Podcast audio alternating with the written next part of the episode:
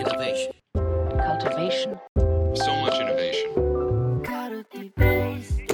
Radio. はい、皆さんこんにちは、えーカルティベースファシリテーションラジオを始めていきたいと思います。えー本日は私、臼井隆が進行していきたいと思います。で、えー前回、えー体験作文というあのリフレクションの方法ですね、についてあのゲストに滝さんにお越しいただいて、えー語っていただきました。滝さん、今日もよろしくお願いします。よろしくお願いします。はい。まあ体験作文って何なのよっていうところで、あのまあ、個人がプロジェクトなり業務を通じて経験したことっていうのをあの事実と解釈をあのとか感情を一緒に書いていくっていうあの方法ででその振り返りをすると自分がどんなこと考えてたのかとかどんな思考の癖があるのかとかどういう特技がそこに眠ってるのかっていうことがあの見えてくるんじゃないかっていうような話で、まあ前回はねその書き方どうやって書けばいいのみたいな話とかをちょっと詳しく聞いていったんですけど今日はちょっとその書いたものどうすればいいのっていう話をあの聞いていければなと思うんですが体験作文ってそのみんなの前で朗読するっていうのがこうセットになってるんですか？そうですね。私はこれはセットにしたいと思っていつも言ってますね。やってます。はい。なるほど。これはどういう経緯でそういう考え方になっていったんですか？滝さんが編み出したのああ、でも、あの、もともとですね、その体験作文って、あの、私が大学時代にあのお世話になった須永先生がやってたものとして、私も取り入れているんですけども、はいで須永先生もその体験作文をやっぱ書いて終わりじゃなくて書いたものをみんなの前で朗読しましょうっていうのをいつもやっててで私もこれを実際あの体験してあすごいいいなと思ったので私も朗読するっていうのをあの引き継いでというか 実践して活用してます。はい、はあ。これ、す須永先生、うん須永武史武はい史教授ですよね。はい、えっ、と、今、玉美、あ、東京芸大か。あ芸大ももうあのあ、芸大ももう退任された先生で、まあ、情報デザインの専門の方とかなんですけど、なんで朗読しようと思ったんですかね？なんでですかね、ちょっと須永先生がなんで朗読やってるかまではちょっとあのちゃんと把握してるわけではないんですけど、うんうん。私がやっぱりその朗読してすごくいいなと思うのが、やっぱり何ですかね、その朗読をして、じゃあその人の体験、まあ、経験した出来事の中に、だどんな、こう、なんですかね、意味があるのかっていうのを、周りの人たちと対話しながら見つけていくっていうプロセスにすごく意味があるなというふうに思うんですよね。で、あの、もともとそうですね、体験作文、私が一番最初に活用したときは、まあ、とある、あの、なんですかね、まあ、サービスの開発をするときの、なんかコンセプトを見つけるために、そのなんか経験の中から、その人の活動のエッセンスが何かみたいのを見つけるために活用してたっていうのもあって、なので、その書いた作文を朗読して、えーその経験の中に、その人の活動うんのその経験の中に、まあ、どこが重要なのかっていうのをみんなで対話しながら見つけていくっていうことをやっていて、でまさにその、まあ、経験の意味付けですよねっていうところにはなるので、やっぱり対話しないと、やっぱり書いただけではそれって見えてこないっていうのがあって、うんうん。その書かれ体験作文に書かれたものの中からその人が、えーまあ、経験した出来事の意味をこうみんなで対話的に見つけていくっていうことをするのが結構この体験作文やっぱり朗読とセットでしてやることの意味として重要な部分かなと思ってます。なるほど。はいこの、まあ、体験作文っていうものをこうか書いて読んでもらうだけじゃなくて、はい読んだ感想とか気になった部分、もっと知りたいこととか質問とかが出てくることによってより深掘りされていくっていう。そうですね。いやなんかこのプロセスはすごいあの対話型鑑賞っていう、うんうんうんあのアート作品を見ながらあの鑑賞しでその鑑賞して感じたことをこう参加者同士で発言していくと参加者同士でも全然解釈が違うことが分かっていったりとか、まああるいはそこに作り手も同席していると、作り手が意図していたことと解釈のズレだったり一致だったりっていうことに気づいていくっていう、まあ、その共同的な学習の場としてそれが出来上がっていくんですけどまさにこれはあの対話型鑑賞体験作文という作品の対話型鑑賞だなっていうふうに思いました。でなんかもうあともう一個大事なのがそのあれですねその朗読するって声を出すじゃないですか、はい。はい。で文章って目で見るじゃないですか、うんうんうん。でも対話って言葉でするじゃないですか。言葉って話してするじゃないですか、うんうん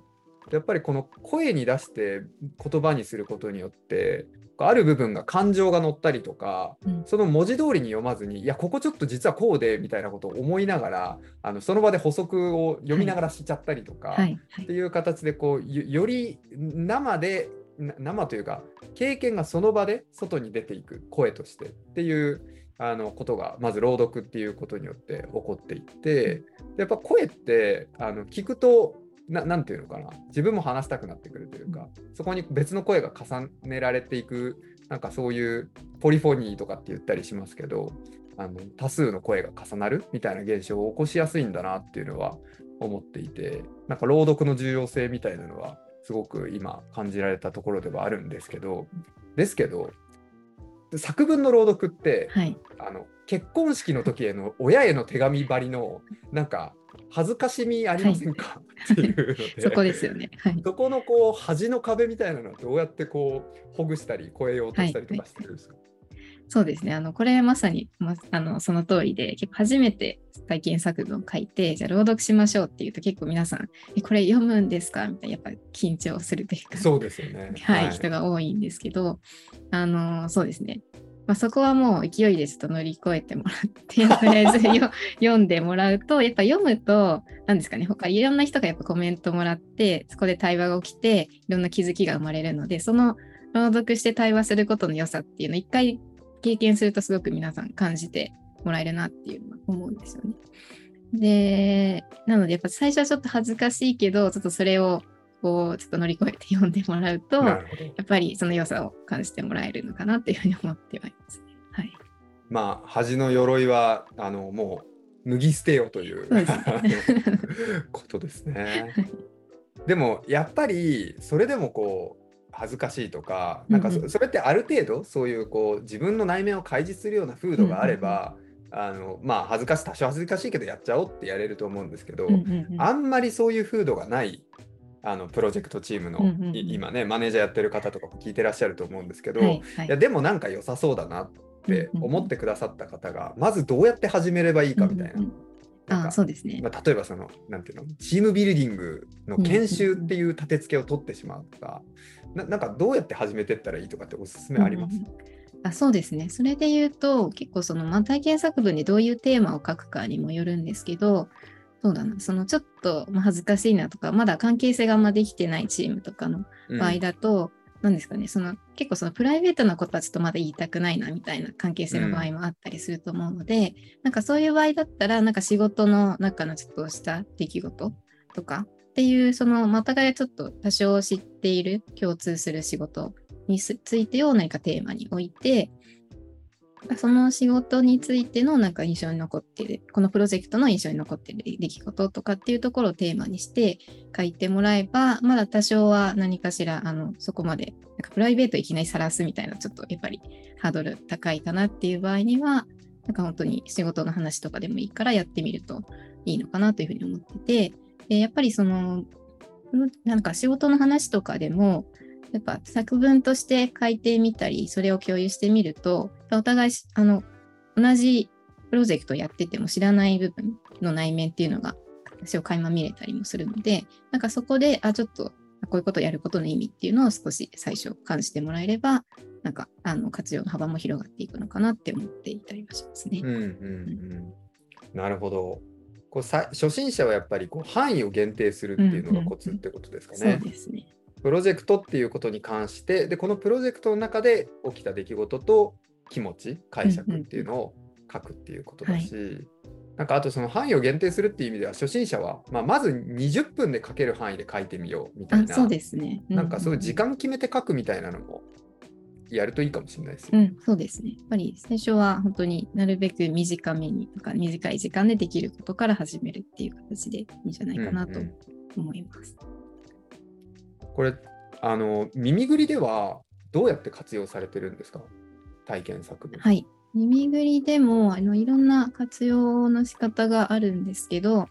えっと、例えば、えっと、そうですね。えっと、今、結構日常的とか定期的に活用されている例で言うと、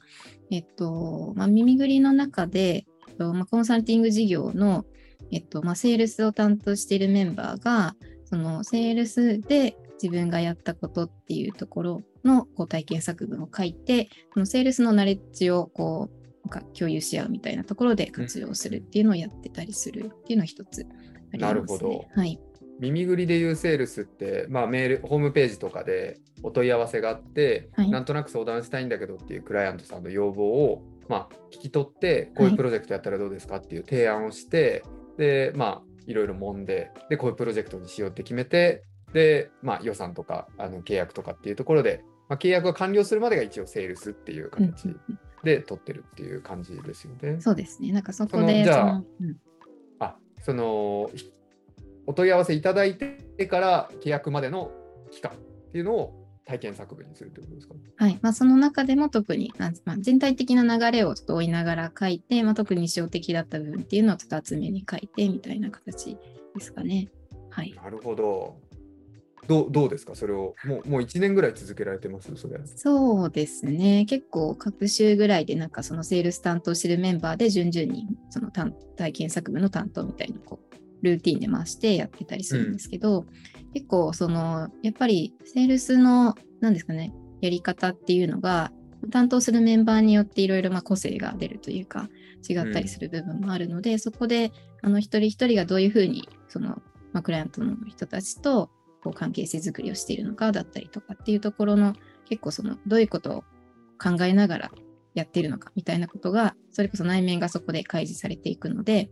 結構そのセールスあじゃあこういう場面ではこういうふうに考えながらやるといいんだなみたいなことをナレッジの共有としてもすごく役立つ役立ちますしその人のやっぱり個性その人らしさとか癖っていうものがその中で垣間見れたりするのですごくその体験作文を書く本人にとっても意味があるし周りにとってもそのナレッジシェアにもなるしっていうところで結構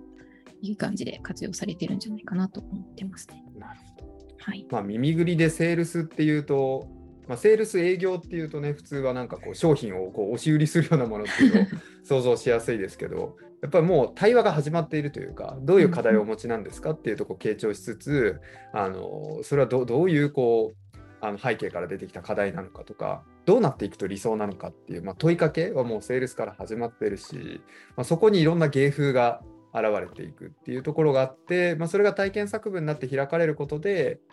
芸風が近い人は学ぶこともあるだろうし、まあ、遠いけど参考になる部分みたいなのもあると思うし、まあ、そういう学び合いっていうのがその作文を通じて起こしてるっていうのが、まあ、耳ぐり内で活用されてる事例って感じなんですかね。そうですね。なるほど。いや、なんかこれ、もっと聞きたいですね。体験作文の、あの、普通に滝さんが書いた体験作文を朗読して聞いてみる会とか、え やってみたいな。とか、あの滝さんがじゃなくても、誰かうちのメンバーで書いたものをこうちょっとラジオで開いてみるみたいな。なんかマネージャーの、マネージャーの体験作文とか、ね、うん僕も書いてみようかなってちょっと思いました。はい。評価面談をやっていく中での 体験作文とかね。でも、臼井さんも結構書いてますよね。スラックとかになんか結構あ、体験作そうですね。文書いたりしますよね。はい、僕はもうめっちゃ書き殴り的なスタイルですけど、滝さんみたいにこう聖地に何月何日とかは書かないですけどね。そうだよな。いや、これ体験作文とラジオっていうのはまた相性がいい気がするんで、うんうん朗読、朗読じゃないですか。うんちょっとなんか定期的にやっていきたいなって思いました。確かに体験作文を開く そうそうそう。いやーこれあの聞いていただいたねあのマネージャーとかあとなんか経営層でも体験作品開き合うとかねなんか面白そうですよね。やってみていただければなと思います。はいというわけで本日はあのリフレクションリサーチャーの、えー滝さんにお越しいただきました。えー滝さんありがとうございました。ありがとうございました。